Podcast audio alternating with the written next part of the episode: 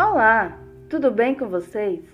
Bem-vindos ao Imunocast, um pequeno projeto de podcast desenvolvido por estudantes de licenciatura em Ciências Biológicas da Universidade de Brasília. Nossa equipe é formada pelos seguintes alunos: Brendo, Caleb Ito, Kelly Mota e Rafaela Dornelles.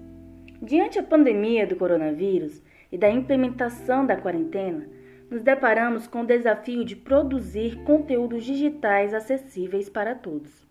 O uso de tecnologias digitais de informação e comunicação foi de grande importância, pois permitiram uma alternativa viável para a elaboração e socialização do seguinte tema: tecidos cutâneos e tecidos imunologicamente privilegiados.